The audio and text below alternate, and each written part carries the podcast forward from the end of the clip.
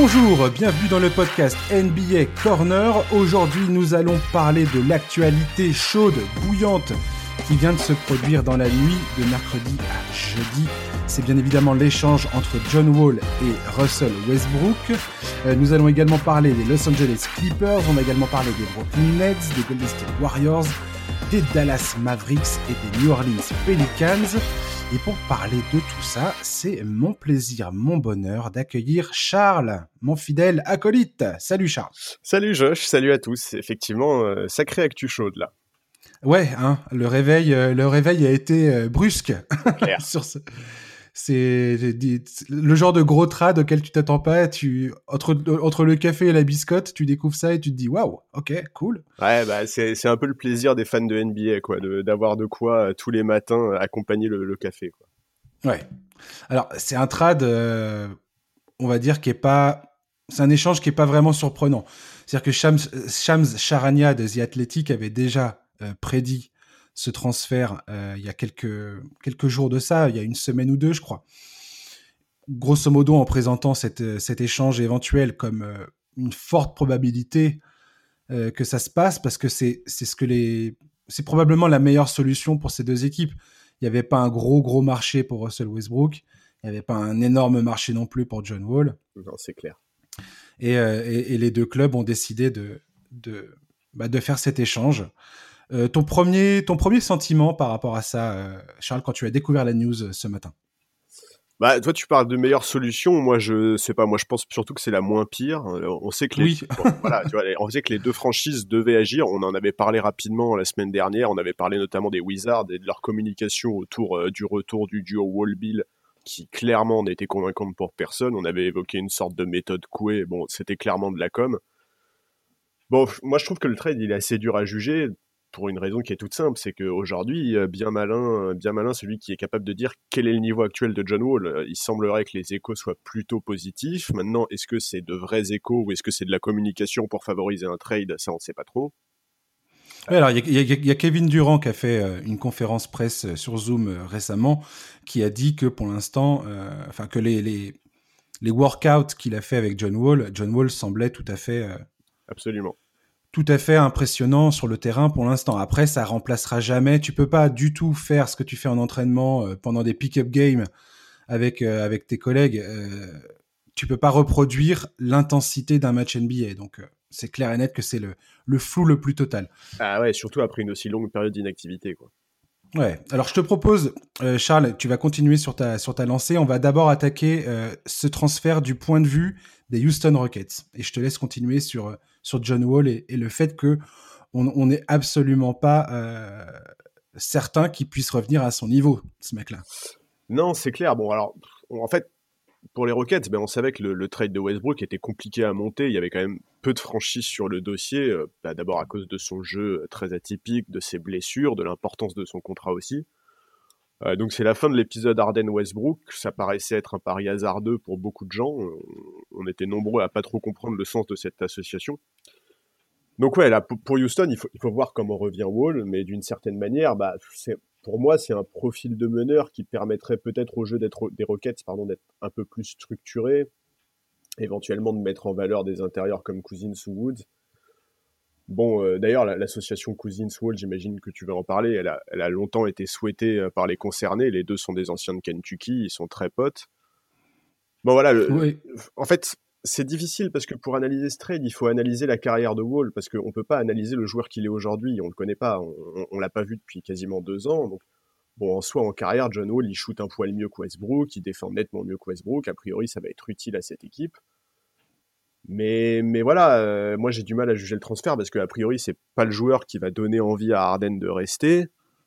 Euh, pour autant, est-ce que les Rockets vont activer le trade d'Arden rapidement ou euh, est-ce qu'ils veulent faire durer l'affaire tant qu'ils n'auront pas une offre qui juge satisfaisante? C'est compliqué. John Wall et Arden sont deux joueurs qui vivent énormément avec le ballon en, main, on le sait. John Wall parfois même encore plus que Westbrook.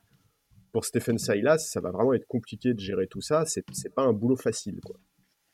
Bah, moi, clairement, euh, mon point de vue sur cet échange, effectivement, c'est que j'ai pas du tout envie de discuter de la paire, euh, de l'éventuelle paire euh, John Wall, James Harden déjà, parce que moi, de mon point de vue, l'échange de, de, Russell Westbrook, le départ de Russell Westbrook Washington et l'arrivée de John Wall, c'est le signe que le transfert de James Harden se prépare. Clairement. Euh, pour moi, il n'y a pas d'illusion à se faire sur le fait que ce mec-là va rester à Houston toute la saison. Alors, est-ce qu'il va être transféré avant le début de la saison régulière, le 22 décembre? Euh, J'ai un gros doute. Je pense que Houston va vouloir, apparemment, hein, c'est ce que c'est ce que tous les observateurs disent, c'est que Houston est prêt à, euh, à jouer la montre. à jouer la montre, à laisser James Harden bouder dans son coin et débuter la saison mécontent. Il y a pas de ils n'ont pas de problème là-dessus. Je pense qu'ils attendent aujourd'hui que des clubs soient assez désespérés pour faire vraiment une offre extrêmement solide.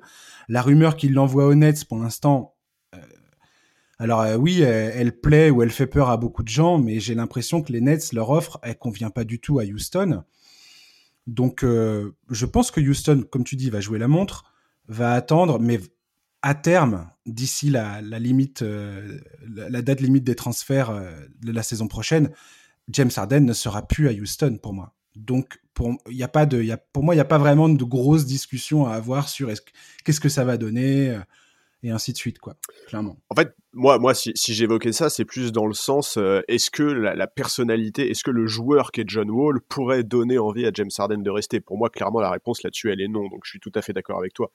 Je suis aussi d'accord sur le fait qu'a priori, l'offre des Nets ne correspond pas à ce que recherche Houston, bah, sinon, je, je pense tout simplement que le trade serait déjà fait ou au moins bien avancé. Bien sûr.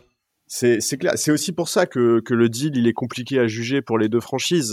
Sauf gros changement, James Harden, voire même Bradley Bill vont probablement également bouger dans les mois qui viennent. Donc c'est compliqué. Contractuellement, l'échange il est à peu près équivalent. C'est ouais, c'est vraiment une situation qui est très spécifique et, et pour les fans des Rockets, je pense que c'est vraiment compliqué de se projeter. En fait, en fait cet échange est surtout euh, intéressant du point de vue des deux joueurs concernés c'est que ce sont deux joueurs qui vont avoir l'opportunité d'avoir un nouvel environnement, de prendre un nouveau départ, d'arriver dans un nouveau club et de, bah, de se refaire un petit peu, euh, enfin de retrouver un peu l'énergie, euh, une nouvelle énergie quoi. Je pense que c'est de leur point de vue à eux personnellement, c'est intéressant. Du point de vue des clubs concernés, c'est il y a beaucoup de choses qui vont encore changer dans l'avenir euh, plus ou moins proche et ça paraît très difficile aujourd'hui de faire de tirer des conclusions et d'essayer d'imaginer ce que ça va donner quoi. Après concernant John Wall, comme tu l'as dit, on ne sait pas du tout à quoi il va ressembler sur son retour. On va bien voir euh, quand il va mettre le pied sur le parquet et Dieu sait qu'il va falloir être patient parce que le mec il va lui falloir quelques matchs avant de retrouver un petit peu son bien sûr bah, le rythme et ainsi de suite. Il, a eu quand même des blessures majeures, la dernière étant euh, le tendon d'Achille ce qui est une, une, une, blessure extrêmement difficile euh, à, à, négocier euh, en termes de, de, retour sur les parquets. Euh, John Wall, c'est un gros, gros risque en termes de blessure. Alors, son, associ son, association avec des Marcus Cousins, que beaucoup de fans rêvaient de voir, pour moi, elle arrive cinq ans trop tard. Oui. Aujourd'hui, c'est deux joueurs qui jouent sur une jambe. Voilà, c'est un peu le, la All NBA team avec des béquilles, quoi. Donc, donc bon, c'est c'est amusant de voir ça. C'est c'est mais ça me fait pas ça me fait pas vibrer si tu veux, tu vois.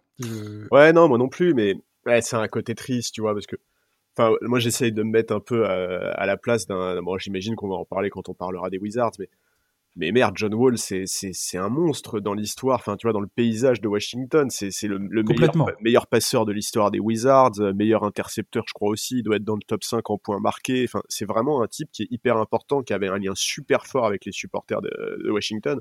Et puis tout ce qu'il a fait dans la, euh, bah au, niveau de la, enfin, au niveau de, de, la, communauté, enfin, la communauté à Washington, enfin, il a, il a toujours investi du temps et de l'argent auprès des fans, de, euh, auprès des, habitants de la ville de Washington, et il est adoré là-bas. Et bah j'ai vu déjà pas mal de, de, gens, de journalistes américains, qui disent que c'est à, peu près certain que son numéro 2 sera retiré par Washington à un moment ou à un autre, quoi. Ouais, et c'est à, la fin de sa carrière. Et c'est un côté un peu triste, tu vois, de, de, de voir que bah, de voir le, type de commentaires euh, par rapport à Strait, tu vois, c'est genre vraiment, enfin c'est terrible l'enchaînement de blessures qu'a connu John Wall sans qu'on puisse discuter ou pas de, son comportement, de son attitude ou quoi. C'est euh, bon, tu vois, on aurait, il aurait pu espérer, je pense, une fin, euh, une fin différente à Washington. Ouais, apparemment, euh, l'avis du propriétaire du club, Ted Leonsis, a pesé énormément dans la balance. Le mec a été ulcéré de voir John Wall apparaître en train de, participer à, des teufs en, plein, en pleine pandémie, en train de faire des signes de gang euh, sur des photos qui, sont, euh, qui ont été, bah, ça, qui, ont rupture. qui ont été publiées dans la presse. Et apparemment, le mec, le propriétaire, il a dit c'est bon, ça suffit. Vous me virez ce mec-là, quoi. Ouais, mais je comprends. apparemment, c'est pas vraiment le front office en, en, tant que tel qui s'est dit tiens, euh, on va on va bouger euh, John Wall. C'est c'est le propriétaire qui a dit moi j'en ai ma claque de ce mec-là, il joue pas, il est pas sur le terrain et puis euh, et puis basta. Maintenant on passe à autre chose quoi. Hmm. Avec tout le tout le côté sentimental que ça représente pour effectivement les fans des Washington Wizards. Ça, on a une pensée pour eux aujourd'hui. c'est clair. C'est effectivement un choc pour eux quoi. Ouais. On va passer euh, du, point de vue, du point de vue de Washington. Euh, enfin, si, pour terminer vite fait sur Houston, juste, euh, juste dire une chose. on parlait donc de l'échange d'Arden Nets. Pour moi, peut-être le grand gagnant de cette histoire, c'est potentiellement les Sixers de Philadelphie. Parce que ça oblige quelque part, enfin, comme on l'a dit, Houston joue la montre. On sait que l'offre des Nets ne convient pas véritablement. Si tu regardes du côté de Philadelphie, eux, ils peuvent se permettre d'attendre euh, euh, un, transfert qui, se déroulera éventuellement dans le cours de la saison. Pourquoi? Parce que eux, ils veulent juger du duo euh, Embiid-Ben Simons. Ils veulent voir ce que ça donne. Ils veulent voir si Doug Rivers arrive à, créer quelque chose avec ça, si le spacing est bon ou s'il y a vraiment des gros problèmes. Et on peut dire que demain, si Philadelphie dit bon, Ben Simons Joel Embiid, ça fonctionne pas. On va proposer un deal avec plein de pics de draft, et ils en ont un des pics de draft euh, Philadelphie. Oui, oui. Euh, on propose des pics de draft et Ben Simons contre James Harden, sachant que James Harden, à mon avis, il va pas, il va pas, il va pas être contre parce qu'il est déjà, il est déjà familier avec Daryl Morey, qui est le nouveau general manager des Sixers. Euh, pour moi, Philadelphie aujourd'hui est peut-être le club le mieux positionné pour récupérer James Harden. Voilà, c'est tout ce que je dirais là-dessus.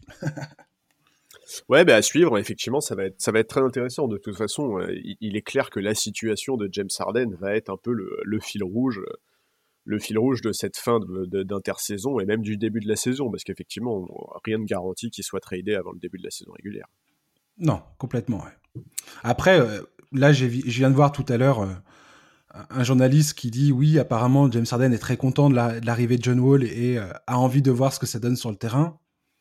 Info, un tox, est-ce que c'est vrai, est-ce que c'est pas vrai, j'en sais rien. Ouais, mais tu vois, en fait, quelque part, même du côté des Rockets, en fait, c'est cette situation, elle est un peu particulière parce que, en fait, qu'est-ce que t'attends contre James Harden, tu vois? Si vraiment ton objectif c'est une reconstruction totale, etc. Oui, dans ce cas-là, tu vas attendre du pic, Maintenant, si tu te rends compte que John Wall revient bien, que l'association avec Cousins c'est pas dégueulasse, que tu, réussis à faire quelques résultats, qu'est-ce que tu fais Tu vois? Est-ce que vraiment euh, tu maintiens cette idée de trader Harden euh, en, obtenant uniquement des pics euh, dans un objectif de reconstruction, ou alors est-ce que dans ce cas-là tu reconsidères l'offre des Nets en te disant que les pièces proposées par les Nets s'ajusteraient bien au duo Wall Cousins Enfin, tu vois c'est là aussi où la situation pour les Rockets, elle est quand même pas fixée, et c'est aussi pour ça qu'à mon avis, ça va pas se décanter dans les jours qui viennent.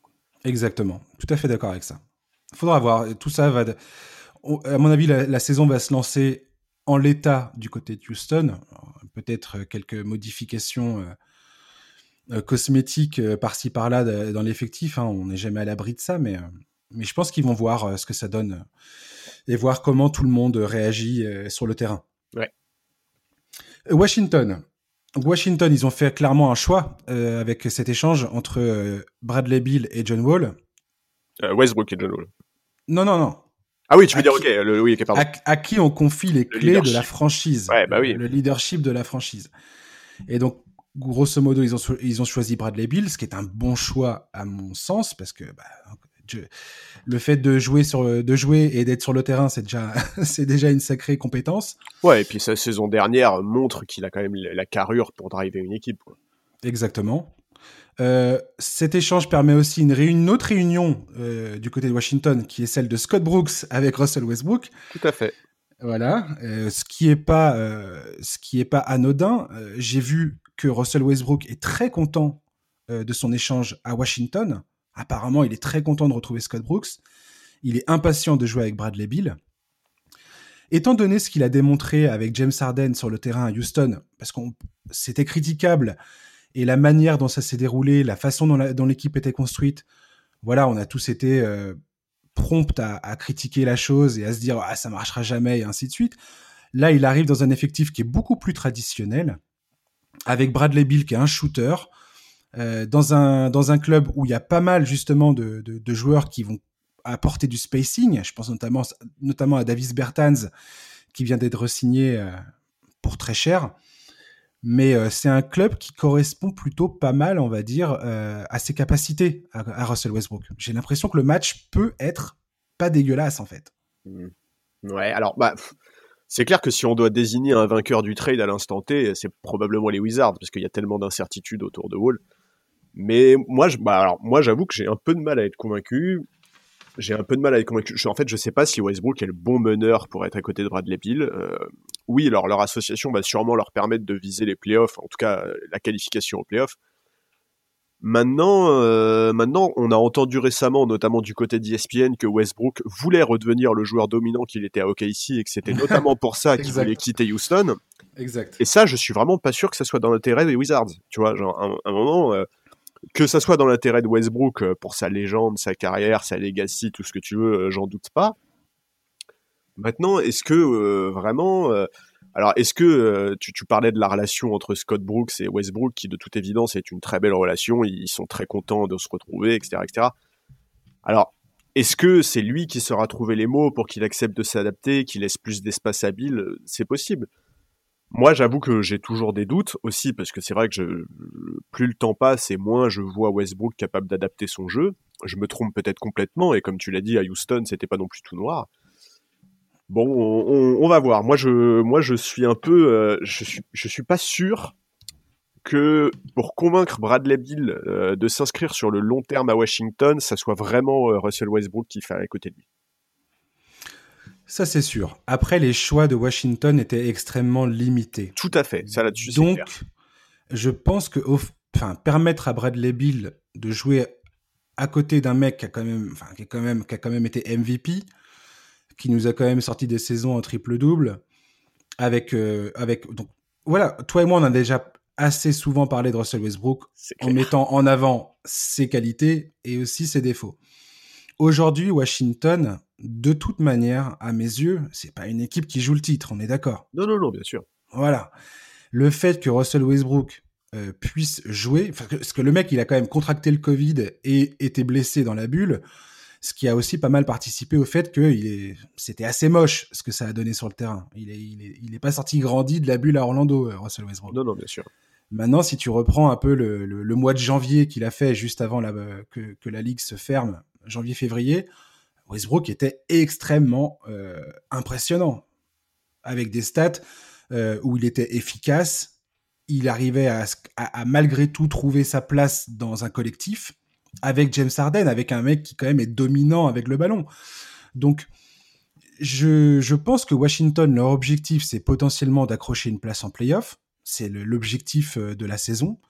Et avec Russell Westbrook à côté de Bradley Bill, je pense que c'est tout à fait un objectif qui est atteignable. Et, euh, j'ai envie de croire que les, autant les fans des Wizards ont le cœur brisé aujourd'hui en apprenant le départ de John Wall, autant je pense que de voir euh, Russell Westbrook jouer comme un, comme un mec complètement possédé sur le terrain, euh, donner tout ce qu'il a en permanence et ainsi de suite, péter des dunks dans tous les sens, ressortir le ballon pour des shoots à trois points et hyper la foule comme il sait le faire, Enfin, il y aura pas, il y aura pas de spectateurs, hein on est d'accord. malheureusement ça. Mais euh, voilà, ça faudra attendre. Mais euh, je pense que ça peut euh, plaire aux fans des Wizards, ça peut plaire à Bradley Bill. Et il y a un coach sur le, banc, sur le banc, Scott Brooks, qui sait comment utiliser et qui sait communiquer avec Russell Westbrook. C'est juste. Donc moi je suis très intrigué par ça quand même. Je, suis intrigué aussi. Moi je t'avoue que j'ai regardé un peu les retours des fans et c'est vrai que pour le moment je les ai trouvés assez mitigés. Euh, bon après par contre là où tu as complètement raison c'est qu'effectivement les Wizards avaient une marge de manœuvre qui était euh, vraiment pas importante. Complètement. Euh, c'est clair que probablement Westbrook était le mieux, le meilleur joueur qu'il puisse avoir en échange d'un John Wall qui a pas joué depuis quasiment deux ans, ça c'est clair. moi, moi j'attends vraiment de voir. Je, j'ai pas d'avis tranché. J'aimerais bien que ça marche. Tu vois, honnêtement, euh, j'aimerais bien que ça marche parce que bah moi j'ai rien contre Westbrook. C'est clair que c'est pas le c'est pas le meneur qui a le jeu que j'apprécie le plus. Euh, N'empêche que c'est un monstre. Euh, il a réalisé des, des, performances individuelles absolument hallucinantes, sans précédent dans l'histoire de la ligue. Bon, évidemment qu'on souhaiterait que, que ça, fonctionne. Maintenant, moi j'ai un peu peur de la saison, euh, j'ai un peu peur d'une saison, si tu veux, euh, qui se passe euh, tant bien que mal, qui se conclut sur une 7 ou 8 place à l'Est et sur un premier tour de playoff un peu raté, tu vois. C'est un peu c'est un peu l'idée, la première idée que je me suis fait quand j'ai vu quand j'ai vu l'effectif des Wizards après après trade quoi. De toute façon, à mon avis, c'est ce qui va se passer. Bah, je pense que c'est ce qui va se passer. Bah oui. Et que, et que les, les ambitions de, de, de Washington, enfin, je, veux bien croire que je, ne veux pas froisser les fans ni quoi que ce soit, mais faut arrêter. Euh, Washington, euh, l'ambition aujourd'hui, c'est si tu arrives à faire les playoffs, c'est cool, quoi. Oui, mais donc c'est quoi le projet, si tu veux? Est-ce que le projet, c'est quoi? C'est de garder Bill tant bien que mal 12 mois de plus en lui offrant un premier tour de playoff? Ou alors est-ce que l'intérêt pour la franchise, c'était pas au contraire d'appuyer sur le bouton rouge dès cet été et de lancer un processus de reconstruction rapidement Moi, c'est aussi un peu ça la question que je me pose. je, pense je pense qu'aujourd'hui, c'est de plaire à Bradley Bill pour essayer de construire autour de lui. Et que si Russell Westbrook arrive à te remettre un petit peu dans le dans la course au playoff, de te remettre un petit peu en phase avec euh, avec euh, du basketball compétitif, c'est pas une mauvaise chose quoi. Euh, Russell Westbrook pour moi, c'est pas le mec qui va t'emmener au titre. Ça, on en a beaucoup parlé toi et moi. Si tu joues le titre, c'est pas forcément le meilleur mec à avoir au poste de meneur quoi. Mais si ton objectif est de faire les playoffs et, et de retrouver un petit peu de de vie et d'énergie sur le terrain, je pense que c'est un mec qui est, qui est, bien dans ce sens-là. Maintenant, euh, je veux dire, Washington, si tu vois le contrat de Bradley Bill, le contrat de Russell Westbrook et ce qu'ils ont signé euh, Bertans euh, à l'intersaison, bah oui. je veux dire, leur salarié cap, de toute façon, il est, il est à moitié fichu déjà. Ils peuvent, ils peuvent pas faire grand-chose. Donc pour l'instant, Washington, de toute façon, c'est une équipe de milieu de tableau à l'Est. Et au mieux, ils sont dans le haut du panier pour essayer d'arracher une place en playoff. Ouais, ouais, pour moi, c'est ça. D'accord. Et, vu les saisons passées où c'était la galère ultime avec John Wall qui jouait jamais, je me dis que c'est pas plus mal, quoi. Oui, mais si tu veux, moi, ce, ce, qui, ce, que, ce dont j'ai un peu peur, en fait, c'est que ça ne suffise pas du tout pour conserver un mec comme Bradley Bill qui n'a pas. Bien évidemment. Oui, mais du, coup, là, tu te retrouves avec trois ans d'un contrat. Euh, Russell Westbrook, dans deux ans, il touche 47 millions, tu vois. Genre, pour lancer un processus de reconstruction, c'est quand même pas l'idéal d'avoir ça dans ton cap, dans ton cap space. C'est pas idéal, mais après, donc, Westbrook, tu te le coltines pendant trois ans. Si de toute façon Bradley Bill est mécontent et qu'il finit ce que beaucoup attendent de sa part, c'est-à-dire qu'il finit par demander un échange parce qu'il veut se barrer de là, il sent que ça ça, ça, ça se passera pas. Euh, et là tu, là, tu recommences la reconstruction. Peu tant pis si tu as Russell Westbrook. Je dis Russell Westbrook, au bout de trois ans, de toute façon, une reconstruction, ça prend, euh, ça prend quand même quelques saisons. Donc au pire, tu as Russell Westbrook pendant trois ans. Une fois qu'il se barre, tu as du salary cap à, plus savoir qu'en faire. Et puis, euh, ça, c'est clair. Ça va et, tu et, tu reconstruis par rapport à ça.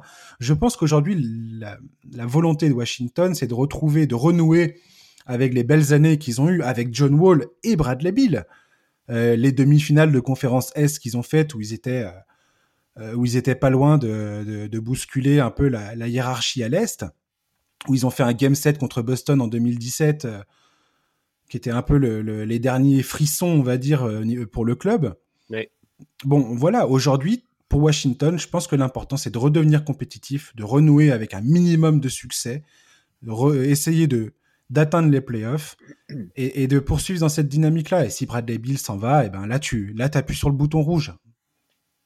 Ouais, ouais. Et t'exploses tout, quoi.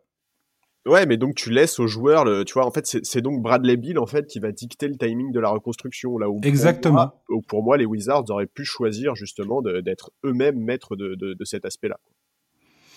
Bien sûr, mais là ils ont décidé de continuer avec Bradley Bill. C'est ce que je disais en introduction quand, quand on a commencé à parler de Washington, c'est qu'ils ont fait le choix de filer les clés de la maison à Bradley Bill.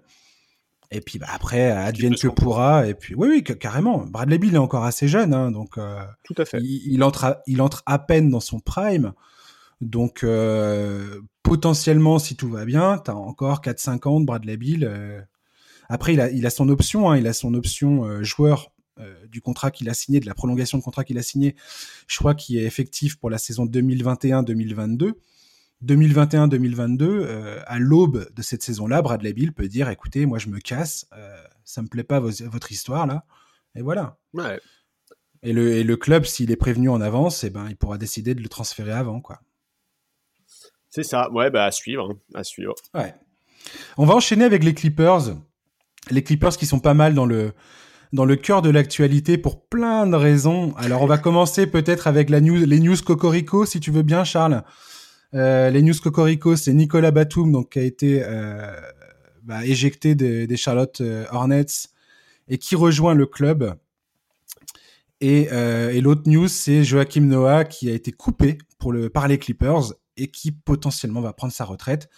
On va commencer avec Nico Batum. Euh, à toi l'honneur, Charles. Bah j'ai hâte, euh, j'ai hâte parce que on lit et qu'on entend beaucoup de choses. On, lit, on entend qu'il s'est entraîné comme jamais, qu'il a perdu 10 kilos, qu'il veut retrouver son meilleur niveau. Écoute, tant mieux. Enfin, c'est tout ce qu'on peut souhaiter à un joueur comme Nico Batum. Nico Grave. je veux dire, c'est un type pour moi, c'est une source de frustration absolument immense. Ce mec a tout, il, physiquement, il a tout, techniquement, il a tout. J'adore ce joueur. Mais ouais, exactement ce que tu viens de dire. En fait, j'adore le joueur théorique, tu vois. Théoriquement, j'adore ce joueur. J'aime pas du tout, par contre, ce qu'il fait depuis deux ou trois saisons, depuis deux saisons plutôt. Euh, même si évidemment la saison dernière, il y a des circonstances. Hein. son coach avait très clairement euh, pas l'intention de le relancer visiblement. Bon, bah tant mieux. Moi, moi je lui souhaite, je souhaite qu'une chose, c'est que ça se passe bien. Il aura sûrement du temps de jeu, notamment en profitant du load management de Kawhi. Euh, écoute, je croise les doigts. Enfin, vraiment, euh, Nico, ça ressemble à une dernière chance. Euh, il faut, il faut y arriver. Ça c'est sûr. on, avait, on l'avait vu jouer à Bercy en janvier dernier. Et moi, j'avais été assez marqué par la conférence de presse qu'il avait fait juste après, où il avait presque un ton fataliste. Il avait eu cette phrase en disant que cette pas nonchalance, mais ce comportement un peu passif sur le terrain, c'était quelque chose qui, faisait partie de lui. Et il avait dit, euh, je le cite, je mourrais avec ça.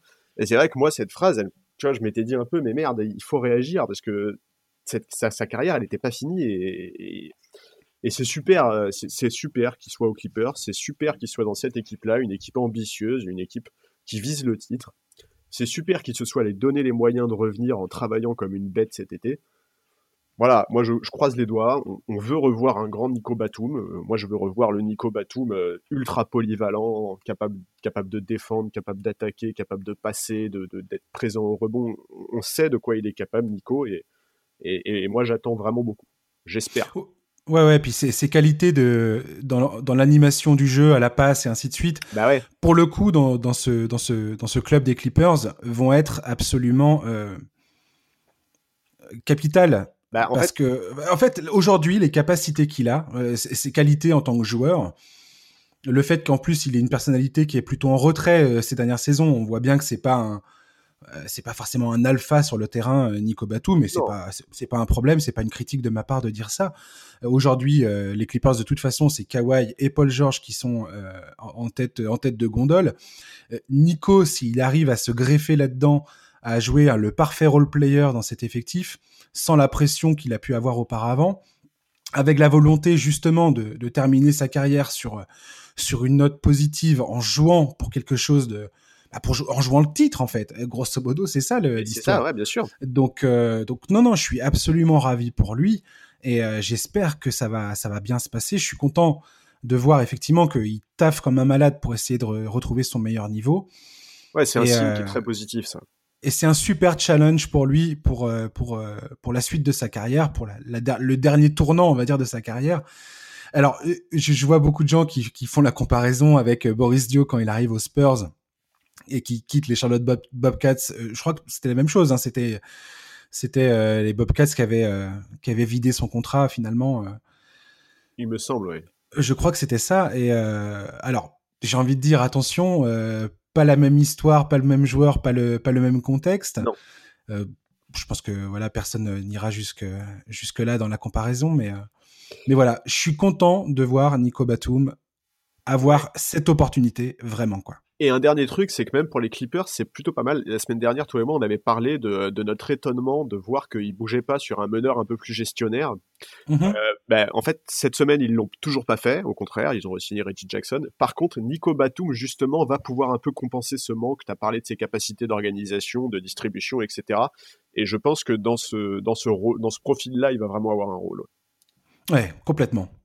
Euh, un petit mot sur Joachim Noah qui euh, potentiellement, euh, lui, est arrivé au bout de son chemin en NBA, tout du moins.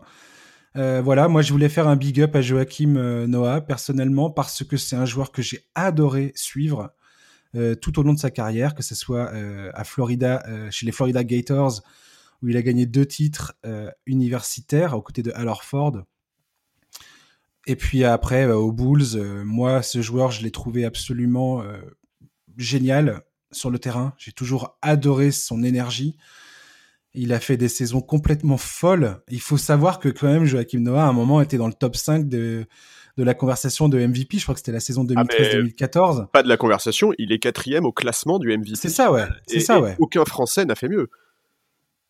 Un, joueur magnifique pour moi, Joachim Ah. Noah. Ouais, alors je pense que c'est vachement bien de dire ça parce que trop souvent, quand on l'évoque en France, on parle de sa relation difficile avec les Bleus, de sa non-présence dans des événements internationaux d'ampleur, etc. Mais Il a, il a clairement, une médaille d'argent en 2011 avec l'équipe de France. Hein. Il, au moins, il est venu. tout à fait. Euh, il, a, il a fait une session. On Mais, voilà, il il faut rappeler que euh, effectivement, Noah a été un joueur extraordinaire. Ça vaut le coup de rappeler quel joueur il a été, et notamment tu cites euh, ces années, les années 2013-14. Euh, c'est un pilier de son équipe. Il finit meilleur défenseur de la saison. Il est dans la All NBA First incroyable. quatrième Incroyable. classement du MVP. Mais bien sûr que c'est incroyable. C'est une saison pour un joueur français en NBA absolument folle. Et, et- et je pense que c'est- Tout effectivement, à fait. c'est très bien de rappeler que Joachim Noah n'est pas que le joueur qui a trop souvent été décrit dans les médias français comme étant euh, avec un caractère très atypique, euh, très éloigné de l'équipe de France, euh, un peu capricieux, etc. On s'en fout en fait de tout ça. Euh, Aujourd'hui, clairement, rappelons quel joueur a été Joachim Noah. Et, Ouais. et effectivement, ça vaut le coup de, de- de lui tirer un coup de chapeau parce que s'il prend sa retraite là, comme c'est de plus en plus évoqué, eh ben, ça sera la retraite d'un joueur qui a été très important en NBA dans cette décennie. Même si effectivement, on peut regretter qu'il n'ait pas eu plus de temps, plus de continuité, qu'il y ait eu autant de saisons un peu loupées, mais, mais Joachim Noah a fait des saisons magnifiques. Il a été un joueur extraordinaire et, et bravo. Ouais, franchement, regardez des highlights de la saison 2013-2014, notamment son sens de la passe, à quel point il était central dans ce que faisait Chicago sur le terrain. Bien sûr. Je veux dire, euh, ce mec-là, à un moment, c'était, euh, c'était une, c'était une, c'était magnifique de le voir jouer en fait. Ouais, je suis d'accord. C'était juste beau. Et puis la débauche d'énergie, il l'a eu dès le départ, dès son entrée dans la ligue. Pareil, re-regardez la, série de playoffs légendaire entre Chicago et Boston en 2009. Euh, ça se termine en sept matchs avec des, matchs en prolongation complètement tarés, avec euh, des paniers décisifs dans tous les sens, avec Ben Gordon, euh, Ray Allen et ainsi de suite. Et Joachim Noah, qui est encore un, gosse à ce moment-là, qui joue avec Derrick Rose, qui pareil, lui, euh, commence à peine sa, sa carrière. Euh, C'était, c'était, c'était le signe de belles choses à venir. Malheureusement pour les Bulls, Derrick Rose a eu euh, sa blessure euh, qui a largement compromis la suite de sa carrière. Mais, euh, mais bon Dieu, Joachim n'a jamais démérité sur le terrain.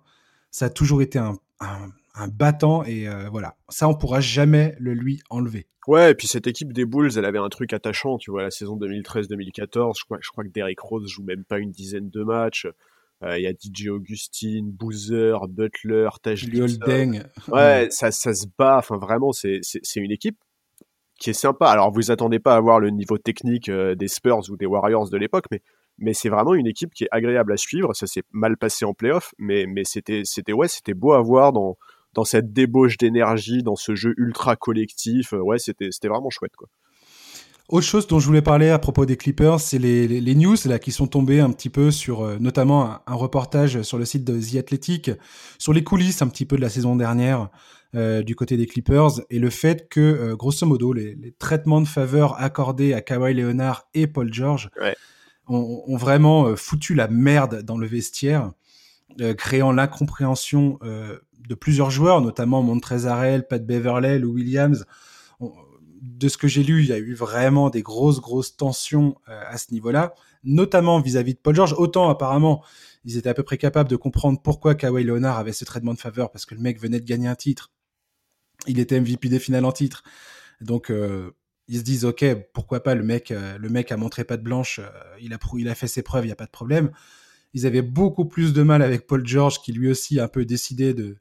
Bah, quand tu vois le niveau de contrôle que ces deux joueurs-là ont eu au sein du club, et ça c'est le, ça c'est la responsabilité du front office et du propriétaire, hein, j'ai envie de dire. Oui, oui, c'est clair. Euh, de leur laisser autant de marge de manœuvre et euh, notamment sur les entraînements, sur euh, quand est-ce qu'ils jouent, quand est-ce qu'ils jouent pas et ainsi de suite.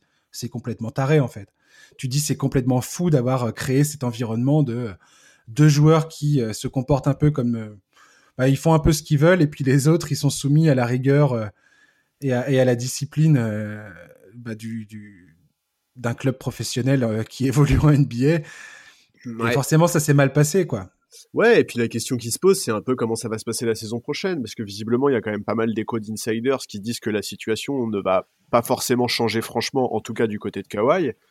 Euh, et, bon, voilà, on, a eu donc effectivement, comme tu dis, des échos sur le fait qu'il demande beaucoup d'aménagement, de traitements spécifiques, etc pour moi, ça pose des questions. Qu'est-ce qui se passe avec Kawhi? Est-ce que vraiment il est physiquement incapable de jouer une saison régulière et des playoffs à fond?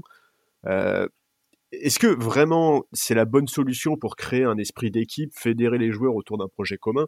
On a souvent eu des discussions autour de son leadership qui pouvait Exactement. parfois être défaillant. Alors à San Antonio, à Toronto, il avait dans l'équipe des gens pour prendre le relais à ce niveau-là. C'était pas sa responsabilité dans ces deux clubs. C'est clair. À Toronto, notamment, il y avait du Kyle Lowry, du Marc des mecs qui, prenaient euh, le relais. Qu'est-ce qu'il en est aux Clippers? Est-ce que aux Clippers, il y a euh, ces, deux ou trois joueurs qui sont capables de prendre le relais? La saison dernière, on n'a pas vu ça.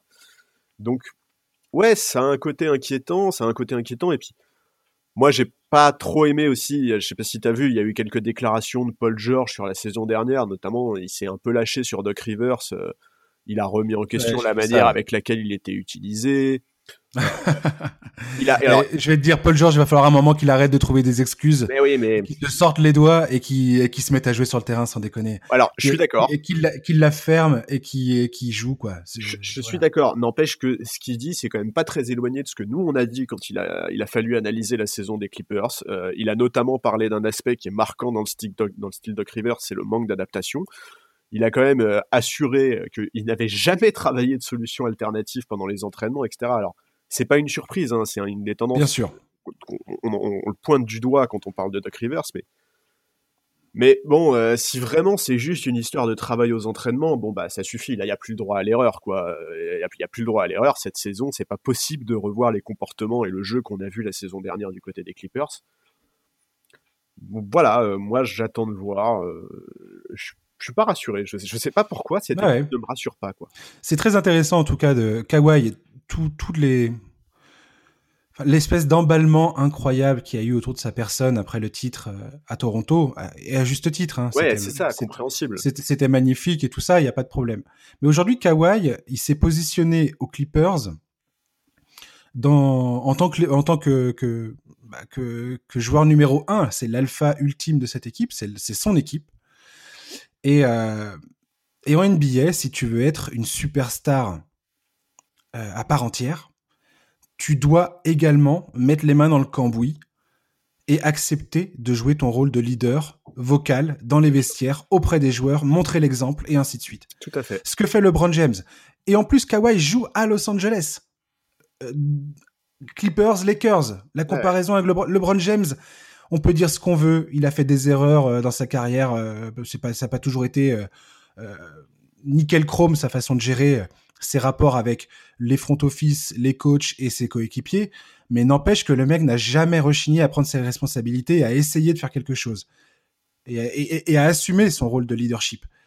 Kawhi Leonard, aujourd'hui, il ne s'en sortira pas s'il rechigne à le faire. Et ça, pour moi, c'est un truc fascinant. Mais oui. Fascinant.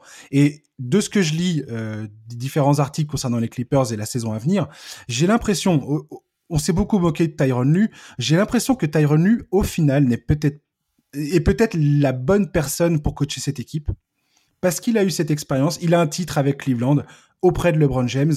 Je pense que c'est quelqu'un qui n'aura pas du tout peur de dire toi tu te tais et tu fais ce qu'on te dit, euh, qui n'aura pas peur de remettre les gens à leur place et de recréer un peu le, une nouvelle dynamique dans le vestiaire justement.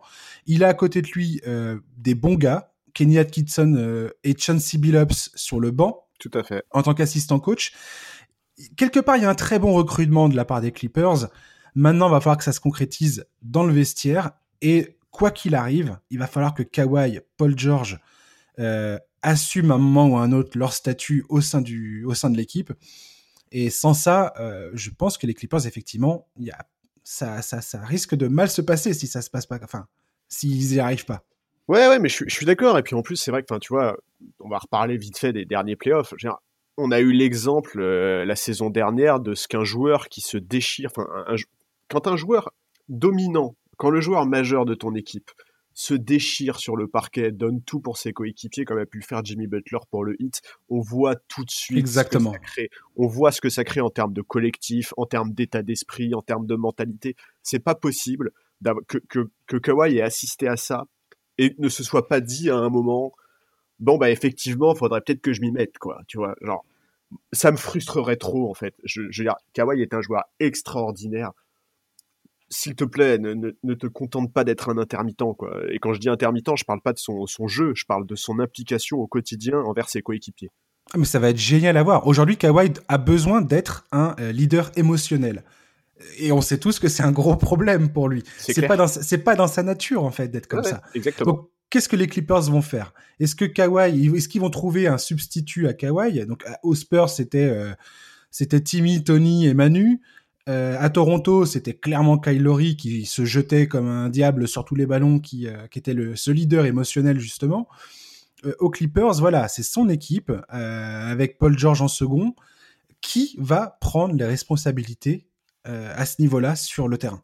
Qui va être ce leader émotionnel dont le club a terriblement besoin aujourd'hui? Ouais, c'est la grande bah, question. C'est la, grande question. Et franchement, quand tu vois les départs de Montrezarel, quand tu vois Jam, Jam, Michael Green ce qu'il a dit quand il a rejoint Denver, en disant euh, grosso modo, euh, voilà, je rejoins une équipe où les mecs ils ont euh, ils ont la dalle, ils ont envie de se battre les uns pour les autres et ainsi de suite. C'est terrible comme déclaration. tu vois bien que c'était quand même la merde ultime dans ce foutu vestiaire des Clippers quoi. Et, et ça va être génial à suivre ce truc là. Ouais, je suis d'accord, je suis d'accord. Tout aussi génial à suivre, ça va être dans la même veine les Brooklyn Nets, mon cher Charlie. Bah ouais. la même, la même la même, mon gars. Parce que alors là, c'est les Nets. Alors là, on voit que les rumeurs disent ah Kevin Durant, pareil que John Wall. Hein. Kevin Durant, il est incroyable pendant les workouts et tout ça. La forme de sa vie, il est peut-être même encore plus fort qu'avant. Gna gna gna. Ok, on verra bien sur le terrain. Ce qui est sûr, c'est que les Nets, ils vont devoir euh, la jouer, euh, bah, la jouer fine avec Kevin Durant et Kyrie Irving. Euh, les faire revenir. On sait déjà, euh, Steve Nash l'a déjà annoncé qu'ils vont pas jouer tous les matchs de la saison. Normal. Qui aura, qui aura du load management. Normal. Aujourd'hui, pour moi, la grosse question côté Brooklyn, c'est comment ils vont gérer les rumeurs incessantes de transfert concernant James Harden et l'effet que ça va avoir dans le vestiaire. Ça, c'est le gros, gros, gros, gros point euh, qu'il va falloir gérer pour eux. Quoi. Ouais, je, suis complètement d'accord avec toi. C'est, alors, pour moi, il y a donc il y a plusieurs inconnus. Il y a, il y a cet aspect-là, effectivement, comment ils vont gérer les rumeurs. Il y a l'état physique de KD, mais ça, effectivement, euh, euh, Zach Lowe, dans son podcast, a assuré euh, que les retours étaient unanimes sur le fait qu'il était hyper impressionnant, etc. Il y en a beaucoup, beaucoup qui disent ça. Maintenant, on sait quand même qu'il revient d'une des pires blessures pour un sportif de haut niveau. Moi, je t'avoue, je croise tous les doigts, doigts de pied, tout ce que j'ai pour qu'il revienne, parce que Kevin Durant, c'est un joueur extraordinaire. C'est un joueur qui est historique, qui va rester dans l'histoire de la NBA. Euh, moi, je veux pas que sa fin de carrière soit gâchée. Donc, je croise les doigts pour qu'il revienne bien. Je veux qu'il soit un des candidats au MVP. Je veux qu'il montre que c'est encore un des meilleurs offensivement. Tout ça, pas de problème. Preach Je suis bien d'accord avec toi. Voilà.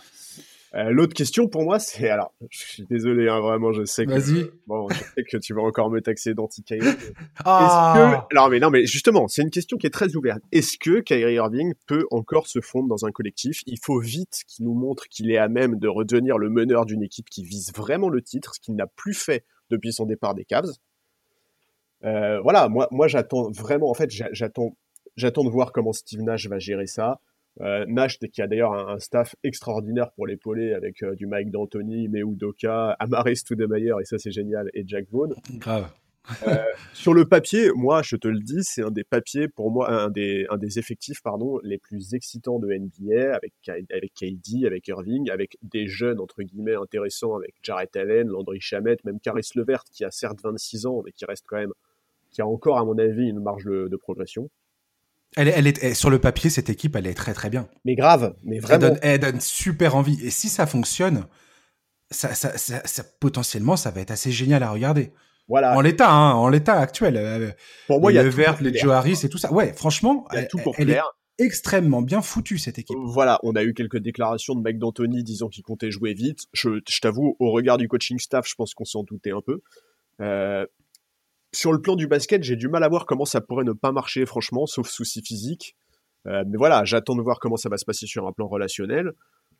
Euh, pour moi, voilà, ils ont toutes les cartes en main pour faire une énorme saison. Euh, on avait discuté des coachs il y a quelques semaines au moment de la nomination de Doc Rivers à Philadelphie, et c'est vrai que moi j'étais assez partisan de l'émergence d'une nouvelle génération de coachs. Ouais. Brooklyn a fait ce pari-là. Je trouve que c'est génial, et vraiment j'espère que ça va marcher parce que bah parce que c'est super quoi. Genre, je suis trop content de voir ça, et puis revoir Steve Nash sur un parquet, quel bonheur. Les, les Nets, c'est un peu le, la, même, euh, la même tambouille que pour les Clippers. J'ai envie de te dire. Dans le sens où, là, on vient de parler de Kawhi et est-ce que, machin, est-ce que, est-ce que le gars, il va réussir à, à, assumer le leadership, tout ça. Tu parles de Kyrie Irving au Nets. Eh ben, c'est exactement la même chose. Ouais. Avec Kevin Durant, dans, une moindre mesure, parce que Kevin Durant, faut, faut voir comment il revient, tout ça. Et je pense que Durant, il a, ouais, il a, il a, il a, il a des qualités de leadership euh, qui sont les siennes. C'est pas, c'est pas le plus vocal, mais je pense que c'est quelqu'un qui est assez exigeant et euh, et qui, par son talent naturel, en impose. Tu vois, je pense pas que tu tu, puisses remettre en question son, son talent et le poids qui va, l'importance qu'il va avoir pour ton club et le fait que tu vas gagner des, des, matchs, quoi. Et le fait que tu joues le titre. Si tu as ce mec-là dans ton équipe, potentiellement tu joues le titre. Carrément même. Par contre, Kyrie Irving, c'est beaucoup plus euh, compliqué de son point de vue à lui. Et lui, c'est pareil. On va voir si aujourd'hui, à, cet instant T de sa carrière, il est capable d'avoir. Euh, est-ce qu'il a retenu la leçon de ce qui lui est arrivé par le passé, ben, de toutes les conneries et de toutes les erreurs qu'il a commises auparavant? Euh, son départ de, de, Cleveland, c'est les excuses qu'il a faites à LeBron par la suite, comment il a, il a géré atrocement son passage à Boston. Euh, je veux dire, si tu regardes le truc, c'est quand même extrêmement drôle. Le, mec, il s'est pris les pieds dans le tapis pratiquement à chaque fois, avec des sorties dans la presse qui étaient complètement ridicules et, maladroites. Enfin bref. C'est un côté cartoonesque, c'est clair. Oui, euh, d'accord. Le, mec, il a, il a accumulé quand même. Oui, oui. Euh, sa première année à Brooklyn, il a joué quelques matchs la saison dernière, n'inspire pas la plus haute confiance en, euh, en lui. Maintenant, est-ce que euh, bah, sous la sous l'œil plus attentif cette fois de Kevin Durant, avec un nouveau coaching staff et ainsi de suite, avec les, attentes qui sont celles de, des Nets, c'est-à-dire jouer le titre et, et arriver au top de la conférence Est à minima, est-ce que Kyrie Irving va être capable de bah, retrouver sa concentration, retrouver, retrouver son, se reconcentrer sur son talent, se mettre au service du collectif, tout en, en, en exprimant sa, sa, brillance individuelle sur le terrain? Est-ce qu'il va être capable de mettre tout ça en, en, ordre de marche, en fait? C'est ça la question. Ouais, ouais, je suis d'accord. On sait que ce mec-là est hyper fort, mais est-ce qu'il va être capable de de vraiment mettre, enfin de de, de, bah de mettre son un... au service du collectif. Quoi. Voilà, est-ce qu'il va être capable de, retenir les leçons du passé? C'est ça pour moi la question centrale concernant ce mec-là. Ouais. Ouais, non, mais vraiment, moi j'ai hâte de voir. J'ai très très hâte de voir ce que ça va donner. Et entre les Clippers et les Nets, mon gars, ça va être. Euh, ouais. Entre, t'as un aspect sportif et un aspect tabloïd euh, qui est absolument génial. ce qui va se passer sur le terrain va être presque aussi important que ce qui va se passer en dehors. Quoi. bien sûr, bien sûr, et c'est ça qui va être euh, qui va être génial à suivre. Hmm. Le premier match de la saison des euh, Brooklyn Nets va se jouer le 22 décembre. Ce sera le tout premier match euh, face aux Golden State Warriors. Et il me semble, mon cher Charles, que tu voulais parler des, euh, des Warriors, donc. Tu voulais évoquer ce dossier Golden State. Ouais, bah oui, parce que euh, bah, c'était une des c'était une des attractions de, de, la reprise de la saison en fait, euh, jusque jusqu'à la blessure terrible de, de Clay Thompson. Ouais, mais pour moi, ça n'a pas changé l'intérêt de ce club. Non, alors ça n'a pas changé l'intérêt que je leur porte. Par contre, a priori, ça a quand même un petit peu changé leur visée sportive, leurs ambitions sportives. Ouais, complètement, ça oui. Mais alors maintenant, bon, si, si on analyse le recrutement des Warriors, euh, il est bon, voire même très bon. Euh, ils perdent quoi? Willie Colestein et Glenn Robinson. Ils récupèrent Bazemore, Wanamaker, euh, Mannion et Wiseman. Ah, Colestein était déjà parti, il était déjà à Dallas. Oui, oui pardon, c'est vrai, exact. Tout à fait. Mais, euh, mais voilà, le soir de la draft, bah, un peu, le, un peu le, le, le drame, quoi, tendon d'Achille pour Clay. Donc, utilisation de la trade exception qu'ils avaient pour faire venir Kelly Oubre. Très, très bon recrutement très bon recrutement, mais ça change. Enfin, tu vois, le, le, la saison va commencer avec un mood qui est quand même très très différent. Et d'ailleurs, on l'a bien senti au moment où Curry s'est exprimé. On l'a senti qu'il était vraiment touché par la blessure de Clay. Ah bah ouais, tu m'étonnes. Ouais. ouais, franchement, c'est terrible parce que cette franchise a, a, mangé du caviar pendant des années, mais là, depuis un an, un an et demi, ils enchaînent les galères à un rythme qui est assez terrible. c'est clair. Mais bon, euh, voilà, moi, moi j'ai assez hâte de voir. Pour moi, une des attractions de la saison, euh, outre Steph Curry, qui va évidemment euh, être très attendu, bah, c'est Wiseman. Euh, D'abord parce que numéro 2 de draft, ensuite parce que ce profil-là, dans cette équipe-là, bah, ça intrigue. Bon, il va être en, en concurrence pardon, avec Kevin Looney, qui est un joueur qui est très sous-estimé, mais qui est extrêmement important dans le collectif des Warriors. Extrêmement, ouais. Est-ce qu'il va réussir à se fondre dans le moule? Euh, quel, quel lien, enfin, quelle relation il va avoir avec un Draymond Green qui a déjà euh, assuré qu'il voulait faire de lui euh, le futur, le défenseur, machin. On sait que Draymond Green parle énormément. On sait aussi qu'il a souvent un rôle très important dans le vestiaire des Warriors. Euh, on sait aussi qu'il a beaucoup de choses à se faire pardonner, enfin pardonner entre guillemets, parce que sa saison dernière a été très compliquée. Draymond Green, on sentait qu'il vivait mal la situation. Ouais. Draymond Green, c'est un mec qui a besoin d'avoir du talent autour de lui pour briller. Ouais, et puis et puis d'être d'être dans un espèce de, de... Enfin, en fait, je trouve que son son enfin je sais pas comment dire mais son attitude est très importante en fait il a besoin hmm. d'être dans une franchise qui est ambitieuse il a besoin de ça. jouer pour gagner et, et, cette saison même si les, les grands Warriors ne seront sûrement pas de retour bah, il va quand même devoir remontrer qu'il est un rouage essentiel au collectif de son équipe il doit retrouver ce leadership qui est le sien pour le meilleur comme pour le pire son équipe en en a besoin, Steve Kerr en a besoin, Wiseman en a besoin pour progresser. Donc mm. ouais, j'attends beaucoup de Draymond Green et, et, évidemment de Steph Curry. Mais bon. Ouais, pour moi, pour moi, les deux joueurs clés euh, des Warriors cette saison vont être Draymond Green, comme tu l'as très bien dit. Euh, faut vraiment qu'il améliore ses stats et ainsi de suite. Faut voir aussi physiquement comment il arrive. Ouais. Si le mec il arrive pas à futer euh, au début de saison, c'est mort. Hein. Faut pas se faire d'illusions. Euh je veux dire, là, Draymond Green a besoin d'arriver affûté comme jamais euh, pour entamer cette saison, quoi. Et je pense que c'est ce qu'il va faire. Je pense qu'il, je, je le vois pas euh, trahir Stephen Curry, qui, alors lui, tu regardes l'intersaison qu'il a eu, le mec, il arrive, mais aiguisé comme une lame euh, de scalpel, quoi. C'est, ça a l'air assez terrifiant et j'ai absolument, mais je trépigne d'impatience de le voir jouer, ce mec. Ouais, pareil faut, faut, faut jamais. Enfin, c'est, ce mec est juste incroyable sur un terrain. Non, le, le, Draymond Green, comme je disais, et Andrew Wiggins. Andrew Wiggins aujourd'hui, alors ça peut, ça peut, il y en a qui peuvent pouffer de rire hein, en m'entendant prononcer. J'étouffe mon rire. non, non, mais avec l'absence de Clay Thompson. Non, mais je suis d'accord, évidemment. L'arrivée de Kelly Oubre qui est pas mal. Euh, Andrew Wiggins aujourd'hui se retrouve pareil à, à, un moment charnière de sa carrière. C'est-à-dire que l'absence de Clay Thompson, ça lui, ça, ça le prive d'un filet de sécurité qui était pot potentiellement là pour lui. Ah oui, il, pourra, il, il, a, il avait, ouais. voilà, il, il pourra pas se cacher quoi. Il pourra pas rester dans un coin et faire ses, et faire ses, et jouer le bon coéquipier. Là aujourd'hui, à Golden State, qui, qui a confiance, enfin qui lui a montré une, une certaine confiance en lui parce que parce que bah ils l'ont ils l'ont échangé et, manifestement il va avoir un rôle central dans cette équipe. Et aujourd'hui, la question est de savoir si Andrew Wiggins, avec toutes les capacités qu'il a, toute la merde qu'il nous a montré aussi les saisons les saisons passées, le le mental qui est quand même assez faiblard et tout ça, est-ce que Andrew Wiggins est capable de surpasser tout ça, toutes les difficultés, toutes les difficultés et l'adversité qu'il a connues au début de sa carrière est-ce qu'il est capable de se transcender, notamment au contact d'un mec comme Stephen Curry, qui va probablement lui permettre d'avoir des shoots ouverts comme il n'en a jamais eu auparavant dans sa carrière?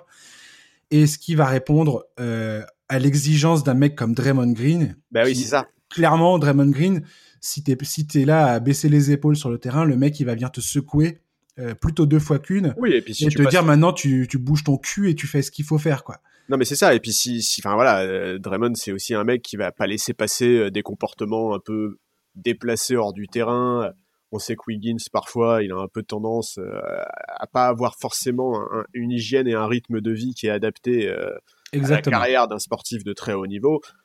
C'est clair que, bon, peut-être qu'avant, il avait personne pour lui dire de pas jouer au con. Là, je pense effectivement que Draymond Green saura lui dire les choses quand il le faudra. Quoi. Bah il en a eu un, il a eu Jimmy Butler et ça s'est excessivement mal vrai. passé. J'avais oublié ça. Donc euh, j'ai envie de te dire que là, euh, pareil, Andrew Wiggins va falloir qu'il fasse euh, un résumé rapide de sa, de sa carrière en NBA et qu'il se dise voilà, maintenant c'est euh, c'est marche ou crève quoi.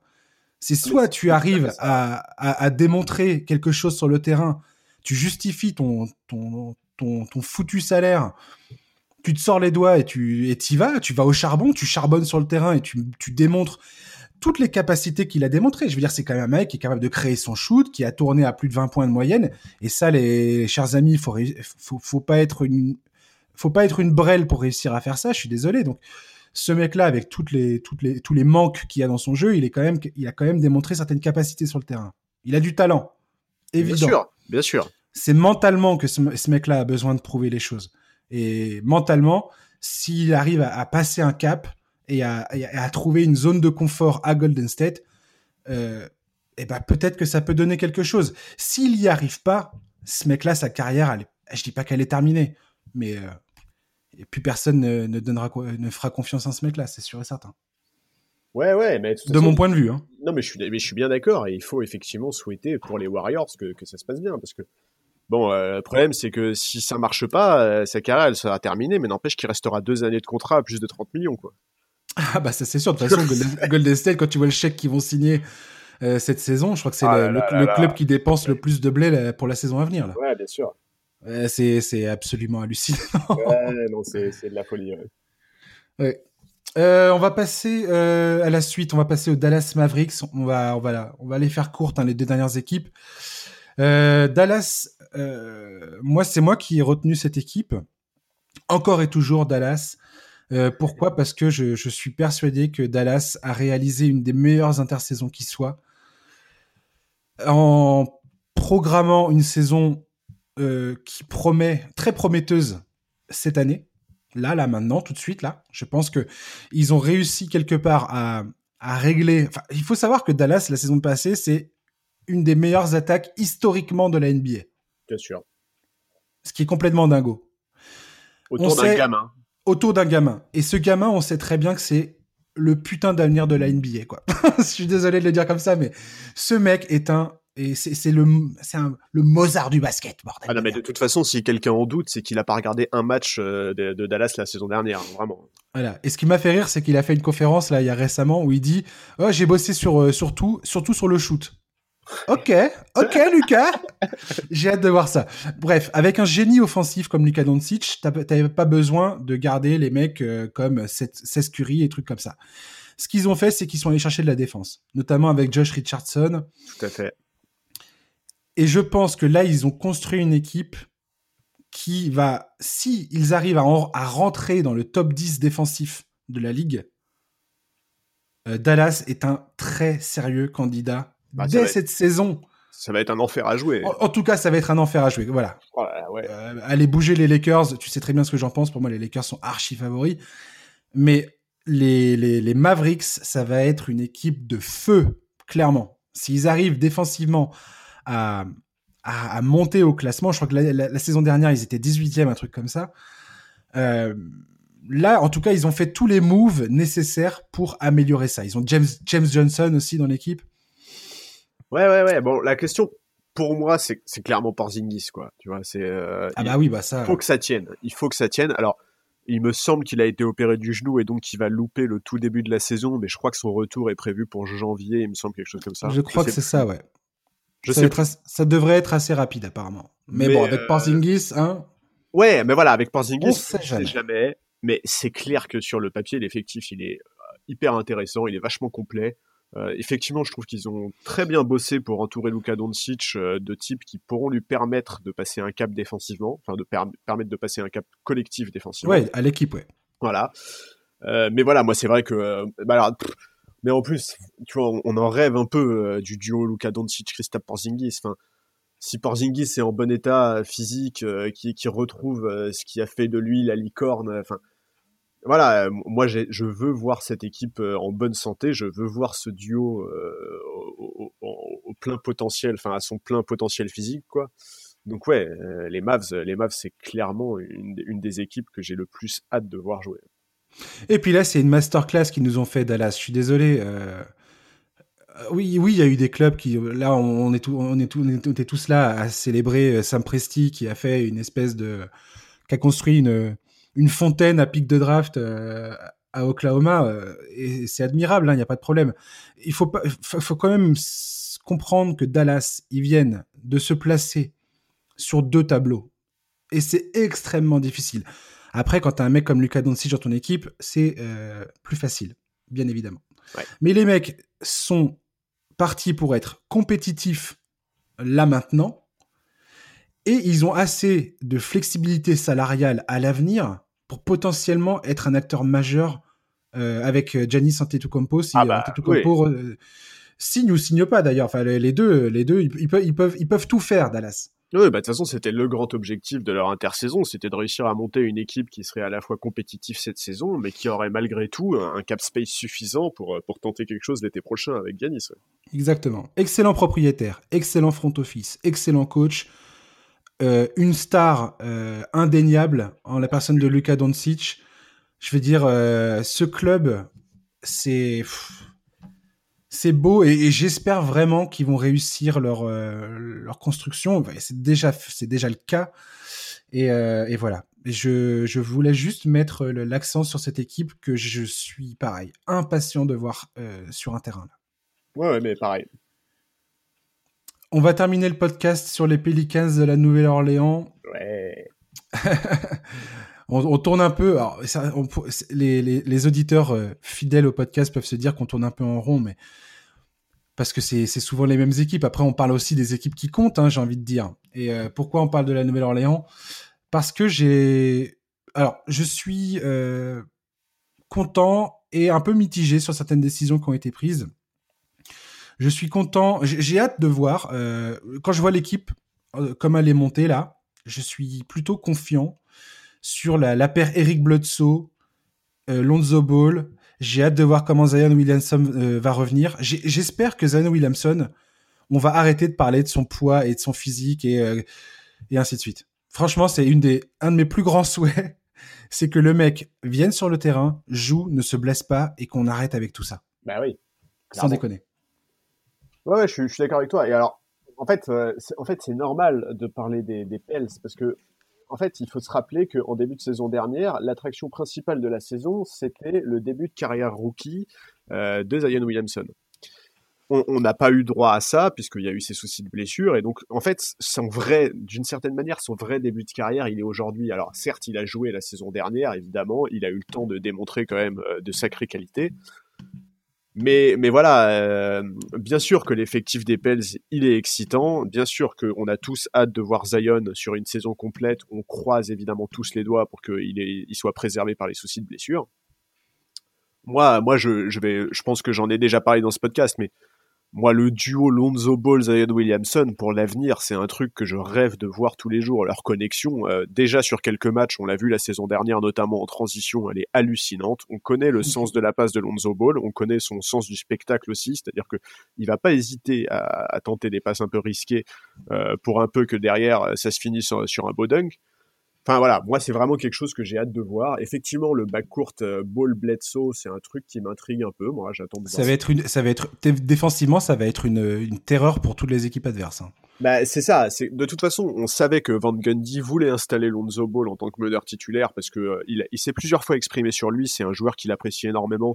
Il a notamment dit qu'à ses yeux, dans la gestion de la transition et la défense, c'était déjà un des meilleurs meneurs de NBA. Ce qui est quand même une phrase qui n'est pas anodine.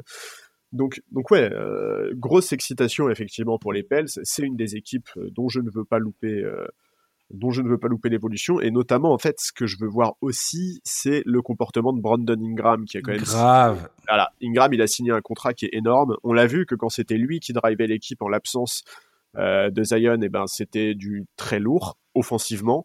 Maintenant, j'attends de voir comment il va s'adapter à la présence de Zion, ce qui n'a pas toujours été bien fait quand, euh, quand le, rookie est, revenu l'année dernière. Complètement. Et moi, j'ai hâte de voir Ingram les progrès qu'il va nous faire en termes de. Bah de, c'est un peu la prochaine étape pour lui, c'est euh, dans le playmaking, dans, la, dans, enfin dans, sa capacité à distribuer les ballons sans en perdre. L'an dernier, c'était un peu son péché mignon. Euh, il a amélioré son nombre de passes décisives, donc sa capacité à créer du jeu. Par contre, ça ça c'est aussi ça s'est aussi euh, exprimé dans, la, dans ses pertes de balles. Il avait tendance à perdre beaucoup de ballons. Tout à fait. C'est sa prochaine zone de progression à Brandon Ingram, c'est sur ce point. Mais et, s'il y parvient, il peut devenir vraiment une très très très très euh, une très grande star dans, dans la ligue. Et eh ben moi, moi j'y crois vraiment. Je vois, je lui vois ce potentiel-là. Et d'ailleurs, je suis pas le seul parce qu'à l'époque où il est aux Lakers, c'est Luke Walton qui le fait jouer euh, ponctuellement à la main, euh, notamment en l'absence euh, de je sais plus qui, et notamment parce que parce que parce que il, a des vraies capacités dans la lecture du jeu et dans l'organisation. Je te dis pas que ça va devenir LeBron à ce niveau-là, loin de là, mais je pense vraiment qu'il peut progresser dans ce domaine. Ouais, bah, de toute façon, tu vois tous les mecs qui, qui ont percé et qui sont devenus vraiment incontournables dans leur effectif. Euh, je pense l'an dernier à, un mec comme Bam Adebayo, par exemple. Une fois que Bam Adebayo, euh, ou même Jason Tatum, ça, les a propulsés. Le fait d'avoir cette capacité à, vraiment devenir des joueurs capables de faire circuler le ballon pour euh, maintenir le collectif à flot dans un rythme, dans une... Tu, enfin, tu vois, tu deviens un peu le tu maintiens le cœur battant de ton équipe collectivement sur le sur le terrain quoi. Et, euh, et vu que c'est des mecs qui ont la balle extrêmement souvent dans les mains je parle surtout de de Jason euh, d'un mec comme Jason Tatum même même euh, comment dire Kawhi Leonard a énormément progressé ces dernières saisons là-dessus. C'est ce qui te permet de passer un cap. Et, et aujourd'hui Brandon Ingram s'il arrive à passer ce cap et que Zion Williamson prouve qu'il est à la hauteur de toutes les de tous les espoirs qu'on a mis en lui du moins concernant les fans des Pelicans hmm ça peut vraiment être quelque chose de, de, lourd du côté des Pelicans. Ça va vraiment être, euh, ça peut être très très fort. Ouais, je suis d'accord. Et puis, enfin, voilà, moi dans l'effectif des Pels, il y a vraiment beaucoup de joueurs que j'aime beaucoup. Euh, enfin, vraiment, j'ai hâte de suivre cette équipe. Euh, je, je, je, veux tous les voir progresser, les Josh Hart, les, tous ces mecs-là que, que j'apprécie j'attends une bonne saison des Pels, vraiment. Alors le truc, le petit bémol que moi je, je, voulais mettre sur, euh, sur l'effectif, c'est la décision de euh, récupérer Steven Adams et de le prolonger dans la foulée. Ouais, Euh, pourquoi je suis alors j'aime bien un Stan Van Gundy. C'est typiquement le genre de joueur que, que ce mec la kiffe, euh, qu'on s'entende bien. Quand le mec il est là à dire ouais, personne va venir nous nous, nous casser les pieds pour rester poli, euh, dans la raquette et ainsi de suite, les Pelicans, ça, va être euh, du muscle et encore du muscle. Ok, carrément. La, raquette est épaisse. Hein. Zion, euh. Zion, et Steven Adams. Ça, ça, va, ça va envoyer du coup de, dans, dans, dans les mâchoires, ça. Mais, mais je me dis aussi, j'ai vu ça dans, un article d'un journaliste américain qui disait pourquoi ne pas avoir utilisé cet espace salarial pour récupérer un mec comme Al Ford qui grosso modo apporte euh, la défense, le, a des capacités qui sont très similaires à Steven Adams, en plus du spacing. Et cette équipe de, des Pelicans, effectivement, pour moi, aujourd'hui, pêche potentiellement sur le papier en termes de spacing. Bah oui, clairement. Euh, et euh, ça risque d'être un problème. Et Steven Adams ne répond absolument pas à, à cette problématique. Et, euh, et vient pour moi mettre un peu, un peu de vient un peu calmer mes, mes attentes vis-à-vis de cette équipe. Bah, J'ai l'impression que ça peut être un gros problème. Tu crées quand même un, enfin, tu crées un phénomène de sur, enfin, d'embouteillage quasiment euh, dans la raquette, là où on sait que Zion, lui, au contraire, il aimerait plutôt avoir, euh, il aimerait plutôt avoir de l'espace. Exactement. Mais bon. Donc, euh, faut voir. Bref, voilà, on va, on va mettre un point final à, à ce podcast. La saison reprend dans moins de trois semaines maintenant. Tout à fait. Alors, euh, ouais, la saison reprend. Il y a eu, on a eu là les, tests, euh, les résultats des tests positifs. On a quand même 48 cas positifs sur les 550 euh, ou un peu moins joueurs testés pour la reprise. Donc, on va voir comment ça va se passer. Ça va être compliqué d'organiser tout ça. La ligue s'y attendait évidemment parce qu'on n'est plus dans la bulle, mais mais ça va être intéressant à suivre. Ouais, effectivement. moi, je te l'ai dit en off, mais je suis content de voir que l'anonymat des joueurs qui sont contaminés soit respecté, ce qui n'était pas le cas au, tout début de, bah, au tout début où les joueurs étaient contractaient le coronavirus et ainsi de suite. Donc je suis content que la, la ligue ait, fait un effort à ce niveau-là. Bon, maintenant quand la saison va commencer, ça, va plus se voir. Hein. On verra bien quels joueurs sont présents et quels joueurs ne sont pas. Donc euh, bref, on verra ça. Mais euh, ouais, il y a pas mal de questions euh, qui restent en suspens. Le, pari, le défi qui attend la NBA pour ce début de saison est colossal. Vraiment, il faut, bien le rappeler parce que ça va pas être évident. Tout à fait. Et juste pour terminer, une dernière petite info qui est tombée là pendant qu'on enregistrait le podcast. Bravo Rob Pelinka, Anthony Davis prolonge 190 millions de dollars sur 5 ans avec une option pour devenir free agent en 2024. Donc il s'est engagé donc sur plus une durée plus longue que LeBron James alors qu'on on, s'attendait à ce qu'il s'aligne sur LeBron. Et trop fort, trop fort. Bravo, bravo Rob. Tu sais quoi, la, la, la, prolongation signée de LeBron pour moi était le signe Bien sûr que ça laisse passer. Je pense qu'Anthony Davis, grosso modo, enfin, je sais pas s'il l'a exigé comme ça, mais le, je pense que la conversation, c'est de dire, voilà, LeBron, tu prolonges et je suis, euh, je suis immédiatement derrière, quoi. Ouais, c'est ça. Et alors donc 2020-2021, 32 millions. Ensuite, c'est 35 millions, 37 millions, 40 millions. Et 2024-2025 pour sa player option, c'est 43 millions. Ouh là là. Autant dire qu'Anthony Davis est installé à Los Angeles pour un moment. Ouais, et je pense que les Lakers vont être un cauchemar pour le reste de la ligue pendant un moment. Oh que oui Merci Charlie de nous avoir accompagnés. Eh ben, merci à toi, c'était un plaisir. Mais ouais, euh, merci. Euh, oh là là, merci. Oh. Merci chers auditeurs de nous avoir euh, écoutés pendant cette heure plus plus du podcast NBA Corner.